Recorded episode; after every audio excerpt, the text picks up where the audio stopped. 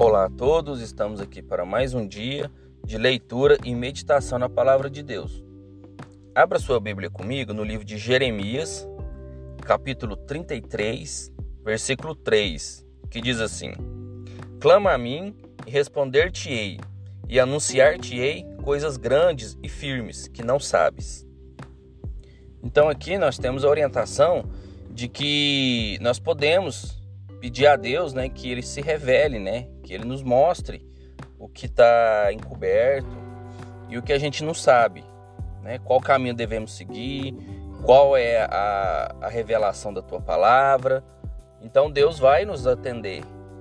Então a palavra fala que a gente clama a Deus e ele vai responder e vai nos anunciar coisas grandes que a gente não sabe. Então isso refere a coisas referente à nossa caminhada cristã, referente as revelações que contém a palavra de Deus. Então, isso, quando a gente não entende, podemos clamar a Deus, que Ele vai nos responder e vai nos anunciar coisas que a gente tem que fazer, caminhos que a gente tem que tomar, decisões, qual será o melhor caminho. Mas quando a gente ora a Deus e pede esse tipo de orientação, nós devemos estar totalmente abertos para que ele nos conduza.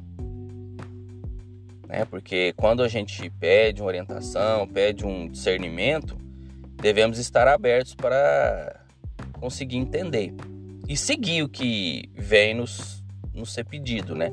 O que Deus nos pedir que a gente consegue, consiga fazer, tá bom?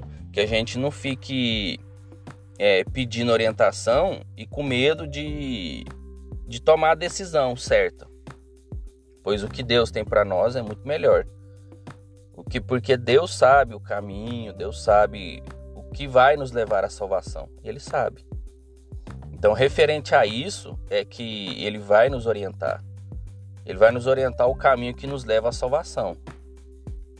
Então devemos entender isso, que o que for é, para somar e para ajudar a nossa salvação, isso Deus vai nos ajudar, vai nos guiar, vai nos mostrar.